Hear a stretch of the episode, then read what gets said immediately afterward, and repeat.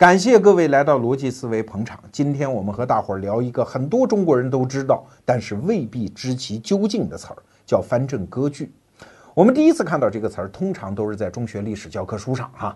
关于唐帝国中晚期的历史，往往就给我们扔下这四个字儿，就没有其他交代啊，简直就是糊弄嘛。你看唐初的历史交代的多详细，从唐高祖李渊到唐太宗李世民，到后来的武则天唐玄宗，哎，连唐玄宗的小老婆杨玉环都交代了。可是，一旦过了安史之乱，也许写教科书的人就觉得，哎呀，黑洞洞的嘛，没有意思嘛，所以就给我们扔下这干巴巴四个字，就不管了。所以很多学生啊，对于唐代历史的理解是分成前后两半截儿的。前面盛唐帝国了不起，安史之乱之后灰头土脸，不说了啊。所以啊，前半截就变成了政治史，后半截呢变成了文学史。关于中晚唐的人，其实我们也知道很多呀，什么柳宗元、韩愈啊、杜牧、李商隐呐。可是朝堂上发生了什么呀？这段时间可不短呐。从公元七百五十五年的安史之乱到公元九百零七年朱温篡唐，一百五十多年，一个半世纪，居然政治史在我们的知识当中是一片空白，你不觉得很可惜吗？而更奇怪的是什么？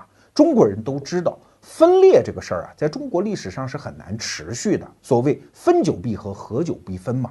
可是为什么这一段分裂历史它能够稳定的存续一百五十多年呢？你看，中国历史上其实有大分裂时期了，时间也都不短啊。比如说南北朝时期两百多年，再比如说宋代和辽国和金国的对峙，那可是三百多年。可是这两段分裂期，它都有一个特征。就是国家是分成南北两个权力中心，北边吃不到南边，南边呢北伐又没有力量，所以就这样的僵持下来。所以双中心是容易形成对峙性的分裂的。如果没有双中心，你看它就持续不了。比如说五代十国时期，就是唐代后面、宋代前面那一段，那一段说起来特别热闹啊，什么梁、唐、晋、汉、周，但是一共也就五十年啊，对吧？因为它是单中心嘛，在黄河流域有这么一个大的帝国，叫梁、唐、晋、汉、周，一共五代，剩下周边还有十国。可是这十国它一定会被这个中心帝国给灭亡，所以五十年虽然换了那么多朝代，最后还是归于一统，就是宋朝嘛。可是你再去看藩镇割据这一段，一百五十年，分明有一个中央，而且还不算弱小的中央啊，就是李唐帝国吗？可是怎么能够纵容那些地方上的诸侯长期割据呢？我们一般对于藩镇割据有这么几个理解啊：第一，节度使就是藩镇的那些头是父子相继啊，唐王朝想任命新的节度使是水泼不进的；第二，不给中央交纳赋税；第三，他的士兵是自己带的，中央驱使不动，所以这就叫小王国吗？那一百五十年期间，唐帝国他们老李家只要出一个出息的人。就应该能把他们灭了，对吧？或者啊，你藩镇当中突然崛起一股力量，你造反呢？你把李唐帝国给灭了呀？哎，一百五十年居然就这样和睦相处啊，就像一个大老婆，居然能够容忍小三、小四、小五、小六在同一个屋檐下跟我自己共处，而且和平共处了那么长的时间，你不觉得这个事儿有点匪夷所思吗？那我们先给大家解释一些误区啊，很多人都以为啊藩镇割据是一个全国性的现象，其实不然，它仅仅存在于中国北方的部分地区。你看，大诗人韩愈写过一首诗吗？叫“一封朝奏九重天，西贬朝阳路八千”。就是我早上上了一封奏折，把皇上给惹毛了，皇上在晚上就要开始贬我，把我从长安一直贬到了今天广东的潮州，路上要走八千里路哎。所以后来才有那么一句嘛，叫“云横秦岭家何在，雪拥蓝关马不前”。啊，你想啊，坐在长安的天子居然可以把自己的一个臣子贬八千里路到了广东，那说明这八千里路的山河都在中央的掌握之中吗？哎。藩镇呢，中晚唐的时候一共封了八十九个，其中真正有过造反劣迹的只有十一个啊，百分之十再多一点。而且从头到尾都不服，都割据的，其实只有三镇，就是著名的和硕三镇。那为什么这三镇这么牛呢？因为是安史之乱的余孽吗？安史之乱前前后后平定了八年，到最后双方都气喘吁吁了，打不动，中央就说。哎呦，你小子服不服啊？服了我就不揍你了，我接着还封你为节度使，咱俩相安无事，好不好？对方说那挺好啊，反正要的就是个地盘嘛。于是就封了叫和硕三镇。那这三镇呢，大概这个名字啊，也不用你记啊，就大概给大家勾勒一下。最北边的就是幽州节度使啊，幽州藩镇，其实就是安禄山起家的那个地方。那具体位置在哪儿呢？就是今天河北北部，像保定啊，包括北京这一带，这就叫卢龙镇或者叫幽州镇。那中间呢，就是今天河北中部这一带，加上山西的一小部分啊，这就叫承德镇，承德节度使。再往南呢，叫魏博镇。魏博镇的地方就是在今天河北的南部，加上山东北部的一点点，那这就叫魏博节度使。你想，这三个镇，也就是今天的河北省稍微往旁边扩大那么一点点，他有什么资本跟中央斗啊？我们来看几个数字。首先，人口，这三镇加起来一百五十万人，整个唐朝多少人呢？一千七百五十万人，十分之一。如果从财政上来讲，这三镇确实当时北方还是中国的经济中心嘛，一直到宋代才变成南方是经济中心啊。北方就算你产量多，也不过握有了全国财力的七分之一。如果从军事实力上讲，其实差的也很远。这三镇全部加起来十五万兵马，而中央有多少呢？九十九万，哎，就是一百万吗？你想怎么打？啊，很奇怪，为什么这么弱小的一个地方割据，而且他们内部还不和哦，居然能够和中央抗衡一百五十年？你不觉得很奇怪吗？啊，再有一点哈，这也是我们一般人想象的一个误区，觉得后来这一百五十年，中央拿这些小贼就没办法了。其实也不是，中央很多地方其实是伸得进去手的。比如说这三镇，那仅仅是那些士兵是由节度使管的。剩下那些州县的官员啊，嘿嘿，你想到了吗？是由中央任命的，中央王朝的吏部是要给他派县官的，对吧？再加上这些人呢，虽然不给中央上什么税赋，但是中央要搞什么财政改革，地方上哎也还执行。比如说，我们都知道啊，中学历史教科书里也写的，唐晚期的那个宰相叫杨炎，不是推行两税法吗？哎，就在幽州节度使的那个任区之内，他也在推行啊。啊，当然他不交赋税，但是他经常还上点贡呢。即使到唐朝灭亡前三年，我们还能看到资料，大量的什么绢呐、帛呀、棉呐，还向中央在进贡着。更有一点，可能你想不到，就是中央打仗的时候，这三个镇还派兵呢。啊。你比如说，当时啊，西方有一个吐蕃啊，就是今天青海啊、西藏那一带有一个非常强盛的王朝，那中央经常就会受到吐蕃的骚扰嘛。最严重的骚扰就是出现在每年的秋天，因为这边稻子熟了嘛，啊，那时候没有稻子，麦子熟了嘛，那边吐蕃人就要过来抢，那所以这场仗每年都要打，叫防秋兵。那中央就会从这我刚才讲的叫和硕三镇去调兵啊。比如说，最南边的魏博镇要出四千人，中间的承德镇要出三千人，北边的幽州镇就是卢龙镇，兵马最强盛，出五千人。哎，这叫什么藩镇割据啊？简直就是小两口过家家嘛！你们俩明明离了婚，怎么又亲亲热热在一块过呢？是好好的玩耍还是不好好的玩耍？真的是看不清楚。还有一点很奇怪，你想一百五十年的藩镇割据，老李家的天子只要出一个有出息的皇帝，你中央那么大的优势，哎，你集中全国的兵马，把所谓的和硕三镇给他灭掉，不就完了吗？为什么没有这样一个人呢？你还真就别说，真就有这么一个人，那就是唐宪宗，这个人叫李纯。那李商隐有一首诗，就是拍他马屁了，叫《韩碑》啊，劈头就写“元和天子神武姿，比何人在轩于西”。元和天子就是指的他，这是他的年号啊。呃，说他神武之姿，比何人哉？他是什么人呢？轩于西呀，轩就是轩辕皇帝呀，西是伏羲呀，就是他的功德只比三皇五帝啊。当然，李商隐是拍马屁了。但是确实啊，在唐代历史上，他是和唐太宗、唐玄宗齐名的一个人呐，就是这个唐宪宗李纯。那说他之前呢，我们先介绍一下他祖宗八辈儿哈。这段历史大家不是很熟悉。唐玄宗大家都知道了，安史之变啊，他仓皇出逃，把小老婆杨玉环也给弄死了。然后呢，他的儿子就是那个后来的唐肃宗，就直接称帝，都没有征得他的允许啊。所以后来还都长安之后，他老人家只能当太上皇，哎，听戏来过了下半辈子啊。这是唐玄宗。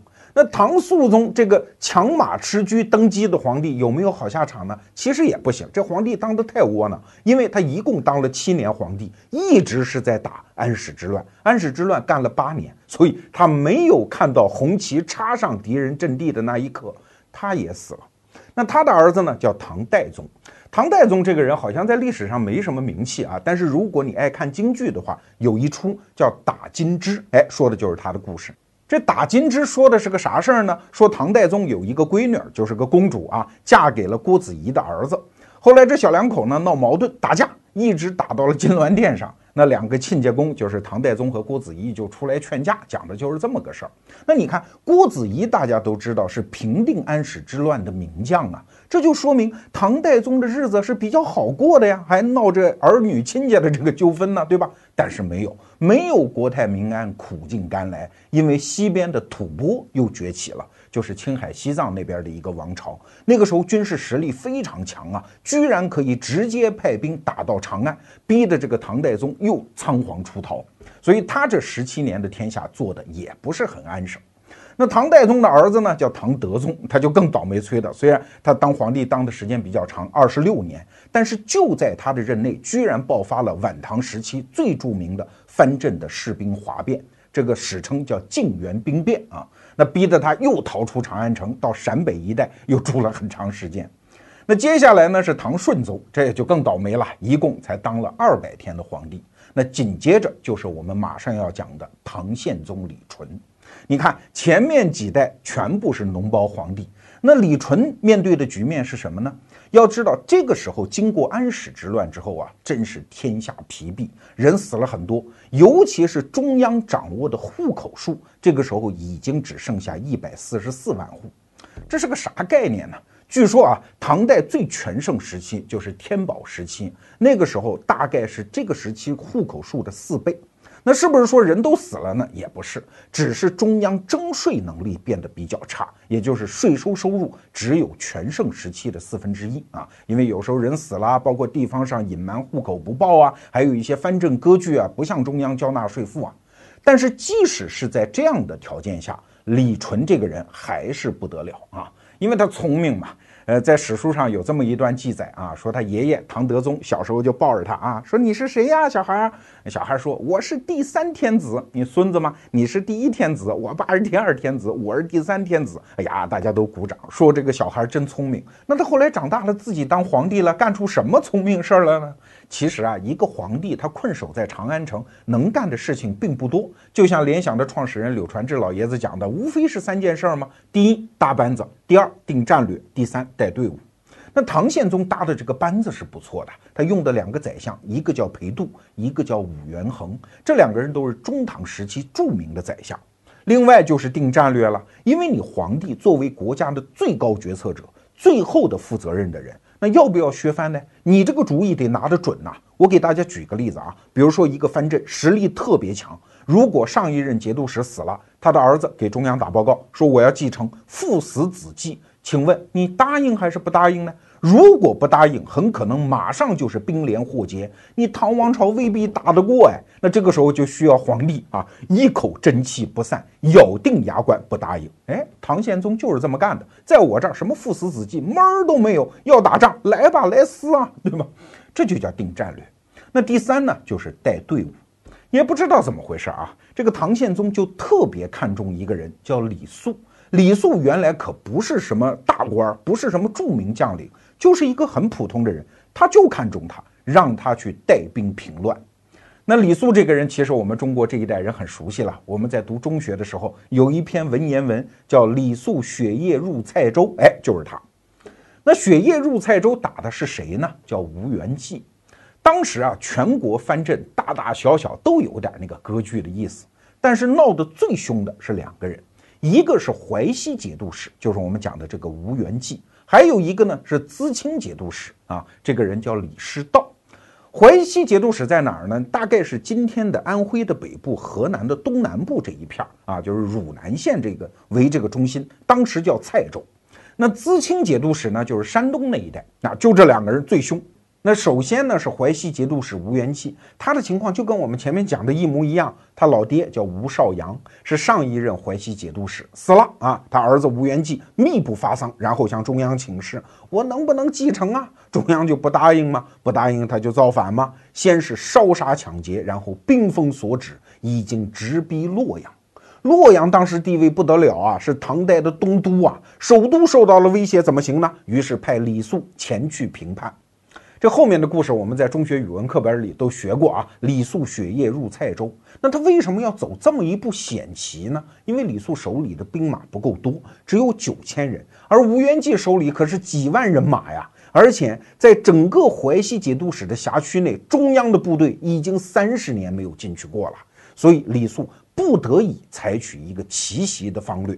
就是在一个鹅毛大雪纷飞的夜晚，带领士卒就走啊。刚开始是瞎走，去哪儿都不敢跟身边的人讲。后来走到一半，才告诉大家目的地，说我们要去蔡州活捉吴元济。他身边的那些将领啊，包括监军的太监、一些士兵都吓傻了，觉得此行再也无有生还的希望啊。但是李肃军令谨严啊，没有人敢叛逃，于是跟着他一起走。据说路上也冻死了很多人。后来果然就在这个蔡州城，就是今天河南的汝南县啊，在那个地方把吴元济给活捉，一直跑到他老人家的床头。吴元济还觉得，哎呀，没有事儿，不就闹腾吗？无非是那些新投降的士卒啊，找我要棉衣呀。他根本就没有想到李肃能给他来这么一家伙。那这吴元济已经逮着了，送到长安，肯定是一刀斩气嘛，淮西的乱就平了。但是与此同时，前面我们还要讲，就是资清节度使那个叫李师道的人，也不是个省油的灯啊。在吴元济闹的时候，他就一直向中央上书，装好人呐，说中央你就赦免他吧，你就赦免他。啥叫赦免啊？对吧？他要的是当节度使哎，你赦免他，等于就是迁就和纵容嘛。哎，李师道一直在吊着这个机会，因为他知道，只要吴元济一死，下一个轮到的就是他。那他就坐在家里想啊，怎么办呢？啊，他的想法跟本拉登有点像，说搞点恐怖主义吧。于是就派了几个刺客到长安城去刺杀宰相，因为他觉得皇帝，你看他们家老李家几代都是脓包，肯定是这俩宰相不是东西嘛。就我们前面讲的一个裴度，一个武元衡，他居然就派刺客在道路之边啊，把这两个宰相给刺杀了。那武元衡最倒霉，刺杀，而且当时那个头就已经被割下来。裴度呢，那个运气稍微好一点，因为他家的老仆人是奋不顾身帮他挡了几刀，裴度活下来了。这简直骇人听闻呐！中国古代的政治史上，你什么时候听说过宰相在路边被刺客给杀掉啊？从秦始皇那会儿到这会儿，那是唯一的一例啊！所以当时朝臣就大哗，说这是奇耻大辱。而且这个刺客还特别猖狂，居然在作案现场留下了一张纸条，上面写了八个大字，叫“勿急捕我，我先杀汝”，就是谁急着要追捕我，我先把你给宰了。你想这个嚣张的态度，连本拉登都没有吧？哎，这个时候你就看得出来，唐宪宗李纯这个人意志坚定之处，绝不被这种恐怖分子的行径所吓倒。一方面在长安城内大肆搜捕刺客，另外一方面就督促李肃进军淄青藩镇，一定要追捕这个李师道。那李师道当然就打不过这个李肃啦。李肃不是吃素的吗？结果十一战十一捷。最后就把李师道逼入了绝境。他手下的士兵一看，反正也没有希望，直接哗变了吧，就把李师道给杀了。于是投降中央，淄青藩镇就此平定。那紧接着就该轮到刚才我们讲的所谓的和硕三镇了。这三镇的节度使一看，还打个什么打？这么厉害的李肃都启用了，我们没希望了，投降中央算了。你看，纷纷投降。比如说承德镇的节度使，干脆把自己两个儿子就派到长安城，说当人质呗，对吧？我儿子都在你手里，我还造什么反呢？我服了还不行吗？最有趣的是幽州节度使，就是卢龙节度使。他一看，哎呀，算了吧，还搞什么搞啊？把自己的辖区一分为三，然后把所有官员的印鉴全部封送长安，就是啊，我不管了，你来管。我去哪儿呢？我出家去，我当和尚可以吧？于是还给自己起了一个法号，叫大觉和尚啊。我终于觉悟了。所以在唐宪宗李纯当政的这十五年期间，天下藩镇其实已经全部平定了。那你说后来怎么又闹成那个样子嘞？对呀，因为唐宪宗一死，你就会发现他这十五年的所有努力都付之东流，又没有个卵用啊。那请问为啥呢？为什么这个藩镇在那么短的时间内能被平定，而在那么短的时间内又能死灰复燃呢？刚才我们说到，唐宪宗李纯是用十五年的时间平定了藩镇割据的局面，但是就在他死后不久，藩镇割据又开始死灰复燃，好可惜，而且好奇怪啊！因为李纯靠的又不是什么偶然侥幸打了几个胜仗，他凭借的是中央那种泰山压顶一般的在军力和财力上的绝对优势，用武力把对方给搞定的。这就像高山滚石，一旦形成这个势能，是很难逆转的。但是他一死，你再看一眼那个藩镇啊，简直不能用什么星火燎原来形容啊，简直就是汽油桶啊，往里扔一个火星，马上砰一下又着了，这是为啥呢？要想回答这个问题，我们就必须回到藩镇它到底是个什么东西。说白了啊，到唐朝的时候，中国人还不太认识这个全新的物种嘞，它是个全新的存在，这就要说到藩镇它到底是怎么来的。到中晚唐的时候，我们觉得藩镇是唐王朝身上的一种病，对吧？但是在盛唐的时候，藩镇可不是病啊，它是一味药。它治的是啥呢？是唐王朝的肢体肥大症。我们一提起唐朝啊，老觉得盛唐嘛，我们中国人牛嘛，开疆拓土。你看那个时候中国那个地图多大多大？对呀，那是多少代皇帝努力的结果啊！从唐太宗一直到唐高宗、武则天到唐玄宗，都在往西边去开疆拓土。所以杜甫有一首诗叫《兵车行》，里面就讲到说：“边庭流血成海水，武皇开边意未已呀。”这武皇指的是谁呀？表面上指的是汉武帝，其实说的是当朝皇帝唐玄宗嘛。唐玄宗在公元七百五十一年啊，说到这一年大有讲究啊。我们都知道，唐代的转折点是公元七百五十五年的安史之乱，但是如果我们把视野放开来。你看中国历史的转折点在哪儿啊？也在安史之乱前后，哎，只不过跟安史之乱没有什么关系啊，是在他之前四年，公元七百五十一年发生的一件事儿。这件事儿在当事人看来没有什么大不了，但是回头一看，意义不得了啊！什么事儿呢？唐朝蒸蒸日上，向西开疆拓土，可是中亚一带也崛起一个帝国，就是阿拉伯帝国。当时唐朝管人家叫黑衣大食。这个帝国是向东开疆拓土，一个向东，一个向西，肯定有一场遭遇战吗？这就是公元七百五十一年的达罗斯之战。那唐朝这边带队的是高仙芝，这个人是朝鲜人啊。唐朝特别喜欢用藩邦的将领，战斗力强吗？高仙芝号称叫山地战之王啊。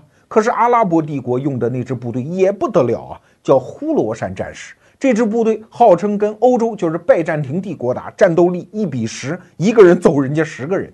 现在中东还有一个恐怖组织，就叫呼罗珊组织，可见多么厉害啊！那这场战斗的结果是什么呢？直接告诉你吧，唐朝输了啊！当然是因为有人叛变了。最后高仙芝仅仅带领几千个人逃出升天。为什么这场战斗如此重要？因为这在中国几千年历史上，中原民族向西开疆拓土这一战就达到它的历史顶点。所以，我们看盛唐的地图，觉得民族自信心爆棚啊！你看我们的疆土多么的广大。要知道，你的基因是不支持你开疆拓土的。长到那么大就已经是肢端肥大症，看着达到顶点，但是盛极而衰带来的那个全身的病变是你始料未及的。你看到唐玄宗时候，他实际上遇到了中国古代所有帝王没有遇到的问题，就是四处都是边患。因为你长得那么大吗？啊，我们给他算一算啊，你想东北有契丹，有西族所挑起的叛乱，唐玄宗还把自己的两个公主搞过去，也没有搞定吗？啊？然后整个北边呢是回鹘，就是现在的维吾尔族啊，他们的先祖当时也是构成了边境的压力。那西边呢，我们前面讲的吐蕃人的边境压力，南边呢南诏啊。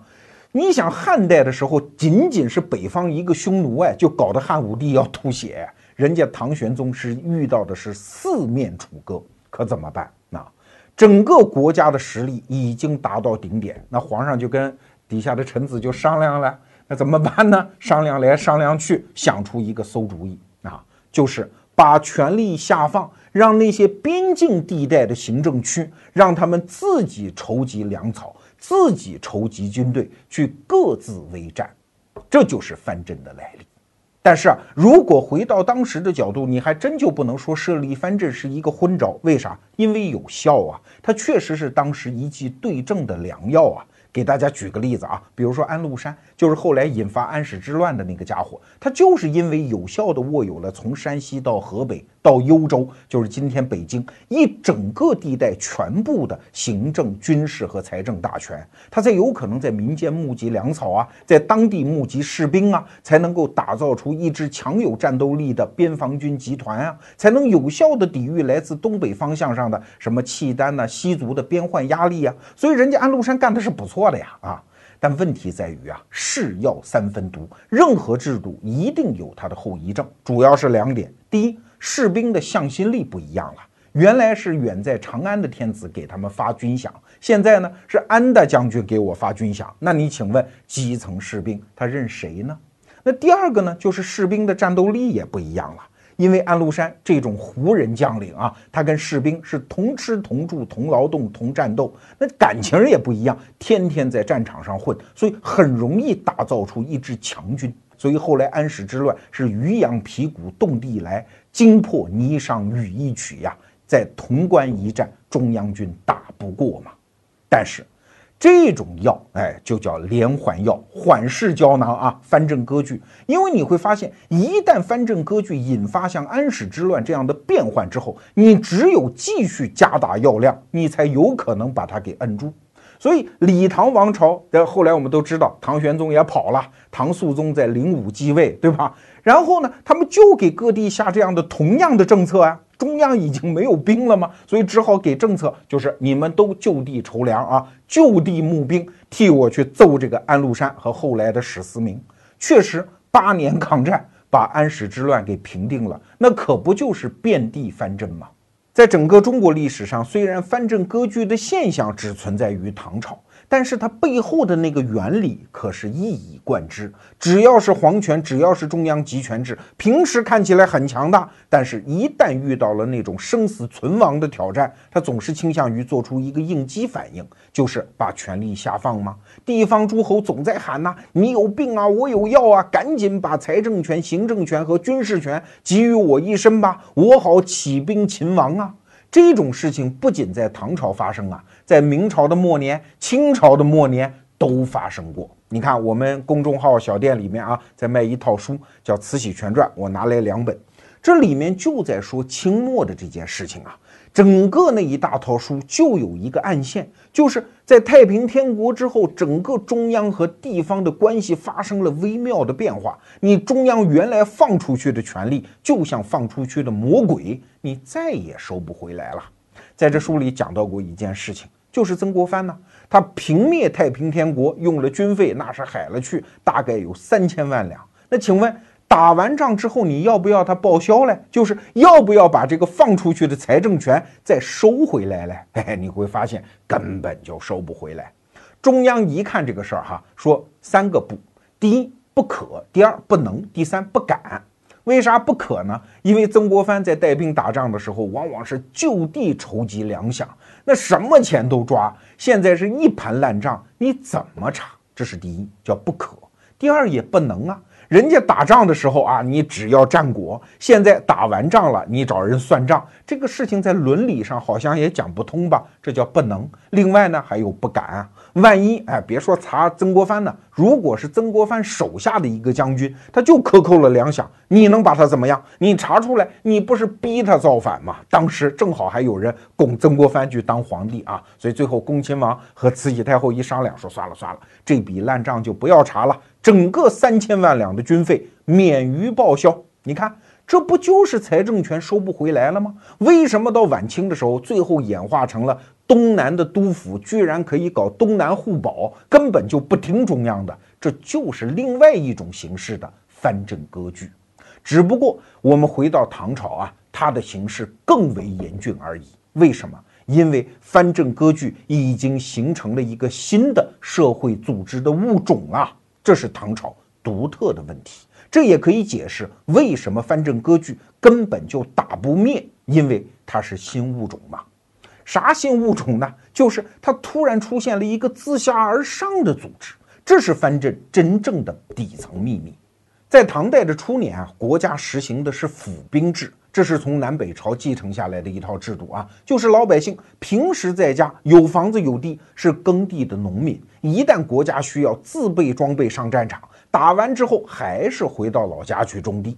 但是安史之乱之后搞的就不是这一套了，叫募兵制，就是任何一个将领，只要你发得出军饷，你就在社会上可以召集那些流民，让他们去参军当兵。那这些流民包括什么人？流氓、地痞、强盗肯定免不了。另外就是失地的农民，这帮士兵只剩下一个身份了，他只会打仗，是职业军人，他没有农民的那个侧面。这一帮人的利益只能从战场上或者从将领发的那个军饷当中才能获得。给大家举一个例子啊，比如说唐德宗的时候，我们前面讲泾原兵变，它是怎么发生的呢？当时啊，唐德宗是征召靖远节度使的兵啊，说你来帮我去平灭一个叛乱。哎，大家就高高兴兴来了。那些士兵啊，甚至还带着家属来。为啥？因为到了长安城嘛，皇帝肯定得放赏。那万一赏的银子多呢，我拿不了呢，得让我家属带回老家啊。那结果呢？士兵们来了，哎，发现皇帝没有准备什么赏钱，甚至那些官员对他们还克扣，吃的是粗茶淡饭。那难道让我们不带一点油星就上战场吗？不干，于是就哗变。这种哗变啊，是连他们的将领都制止不了的。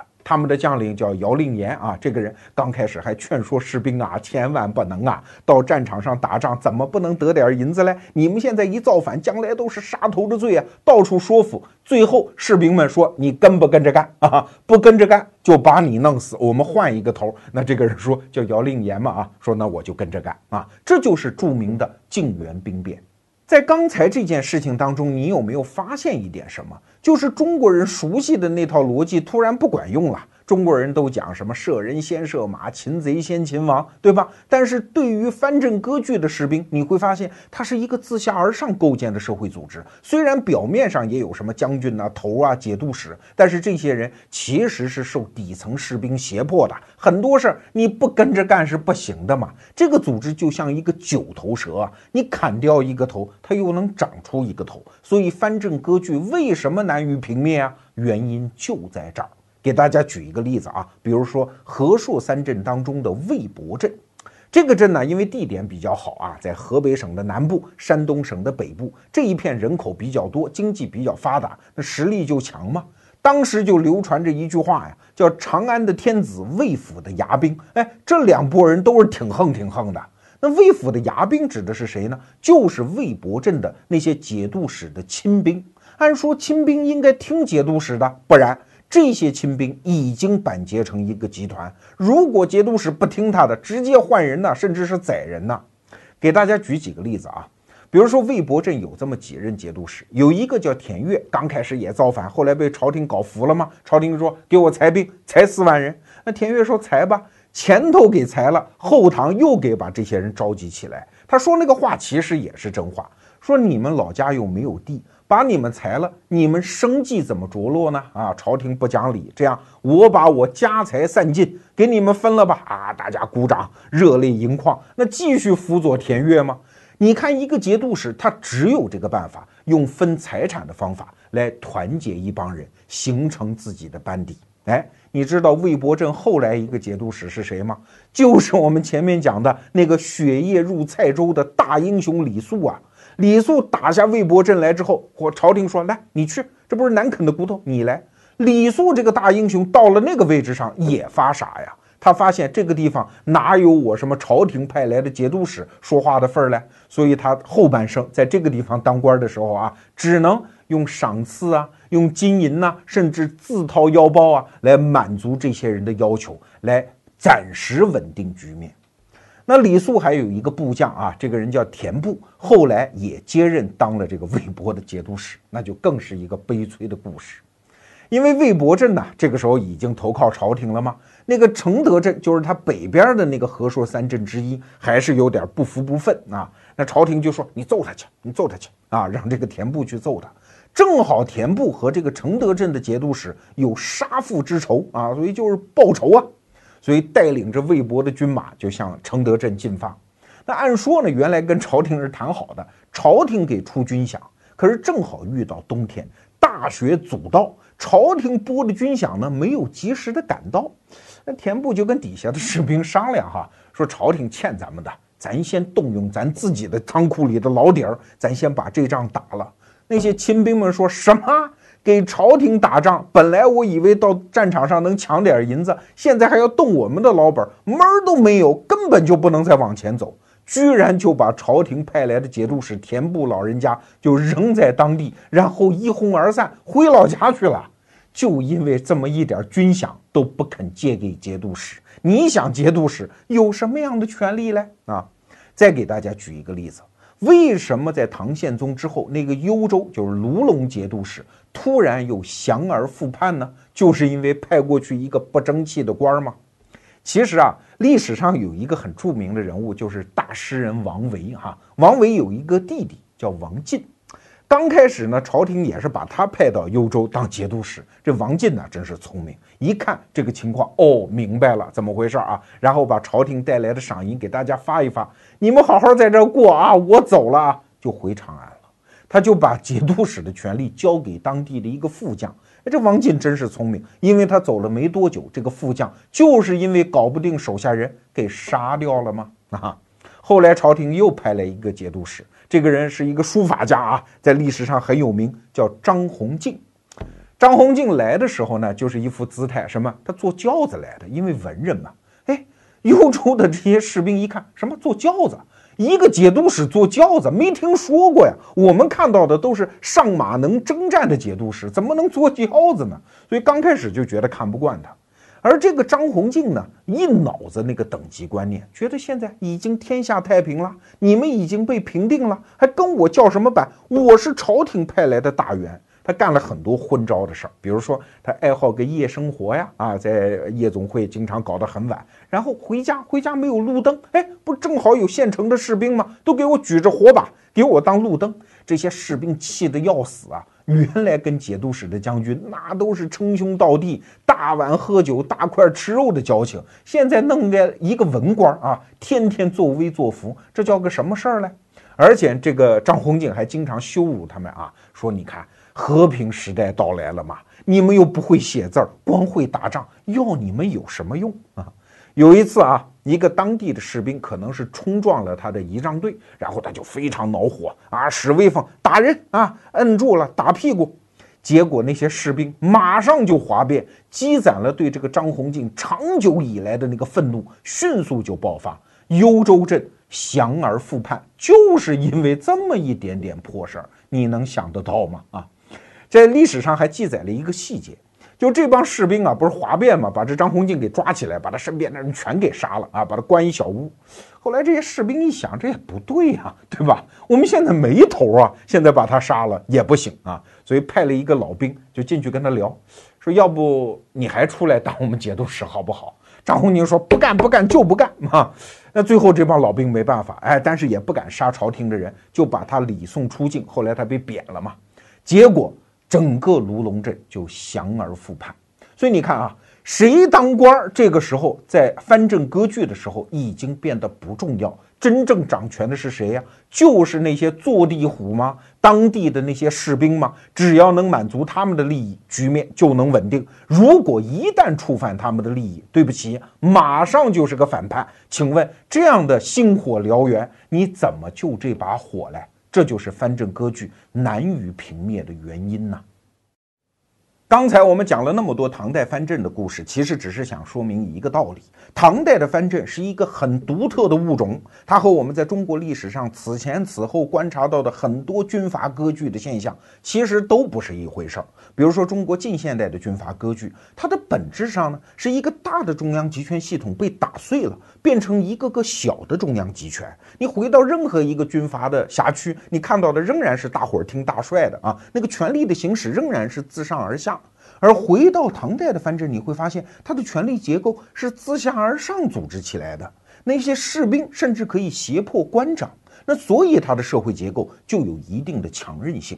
打一个不恰当的比方，就有点像某些西方国家那个公民自治或者社区自治的传统。当然，完全不是一回事儿啊，只是打个比方。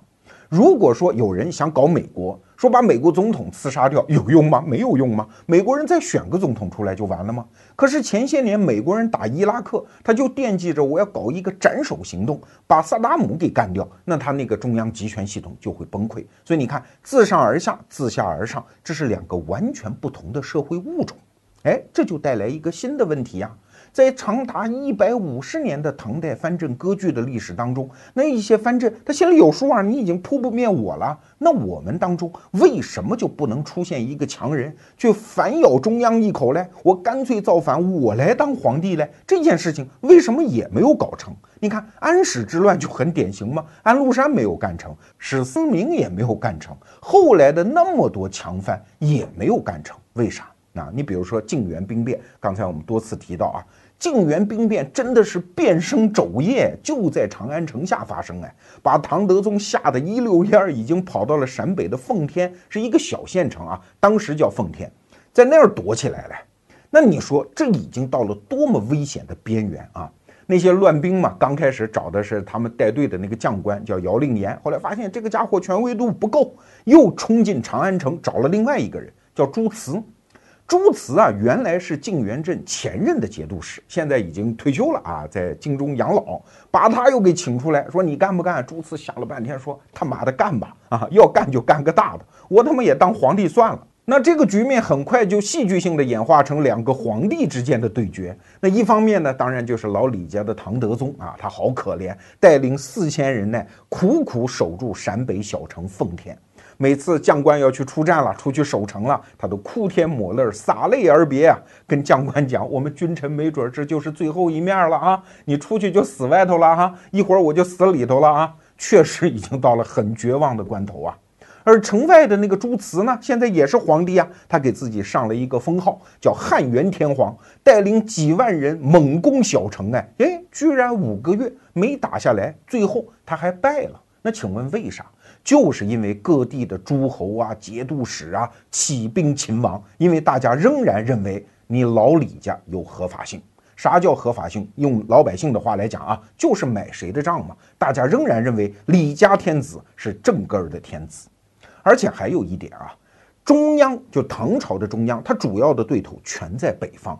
东南的财富之区仍然是对他忠心耿耿，这是一个很重要的原因，因为打仗打的就是钱嘛。给大家举一个例子，有一个人叫韩晃，这个人呢在历史上留名，主要靠的是他画家的身份，因为他画了一幅画叫《五牛图》，现在仍然是中国古代十大名画之一啊。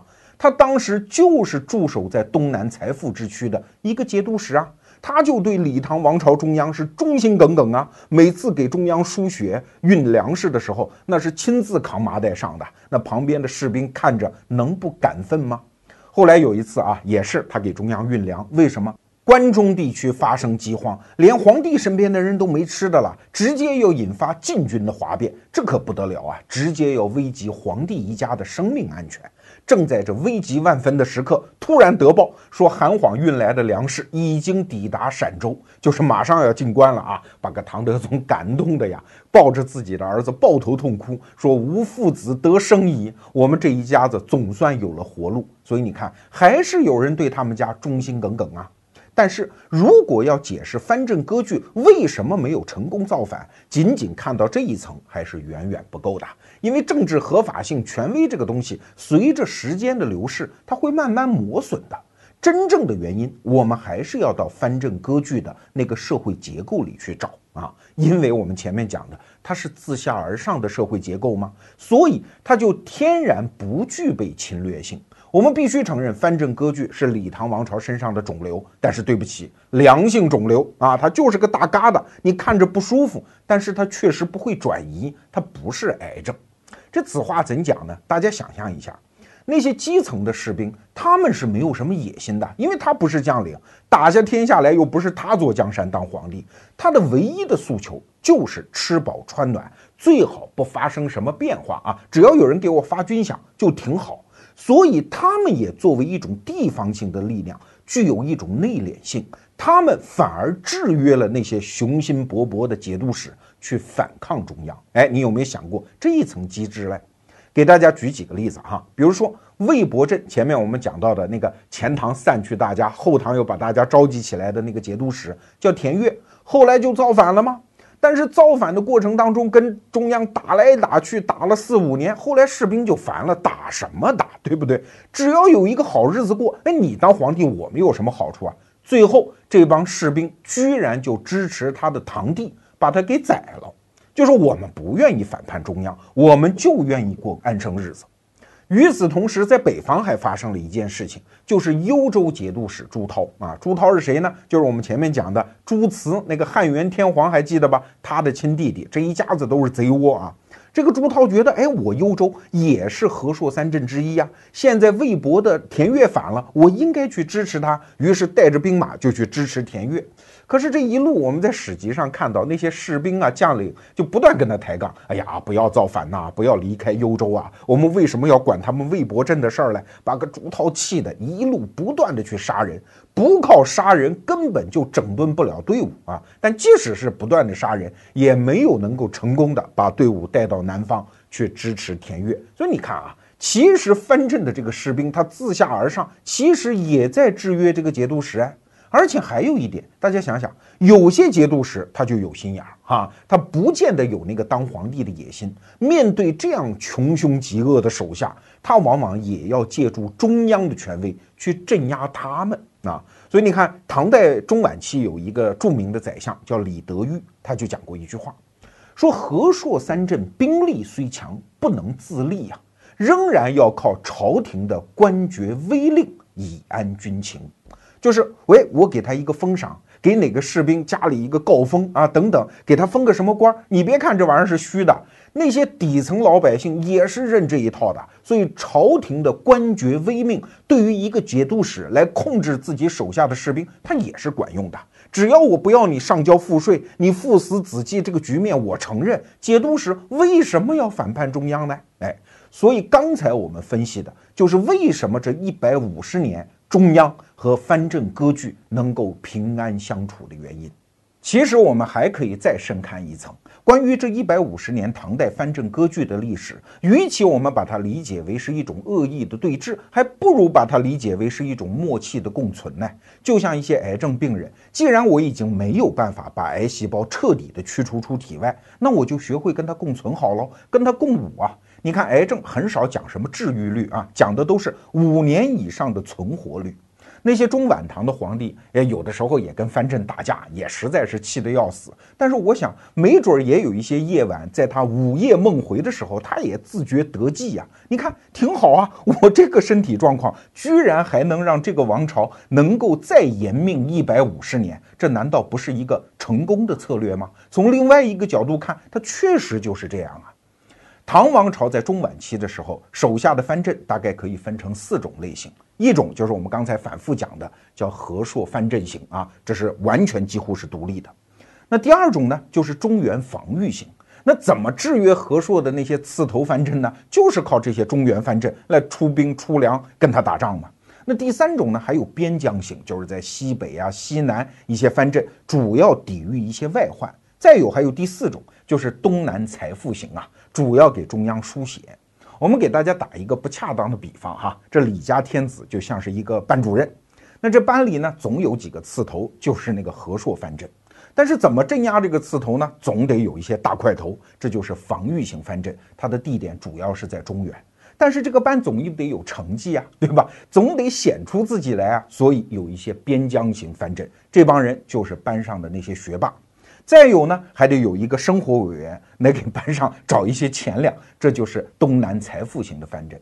那作为一个班主任，他如果能在这四种类型当中形成一种精妙的平衡，他们之间能够彼此制约，能够长期稳定的共存，我何乐不为呢？为什么一定要把它打散，变成一个一个我要自己去管理和对付的学生呢？我这个班主任身体又不是很好，精力又顾不过来，所以现状没准就是我的一个次优选择。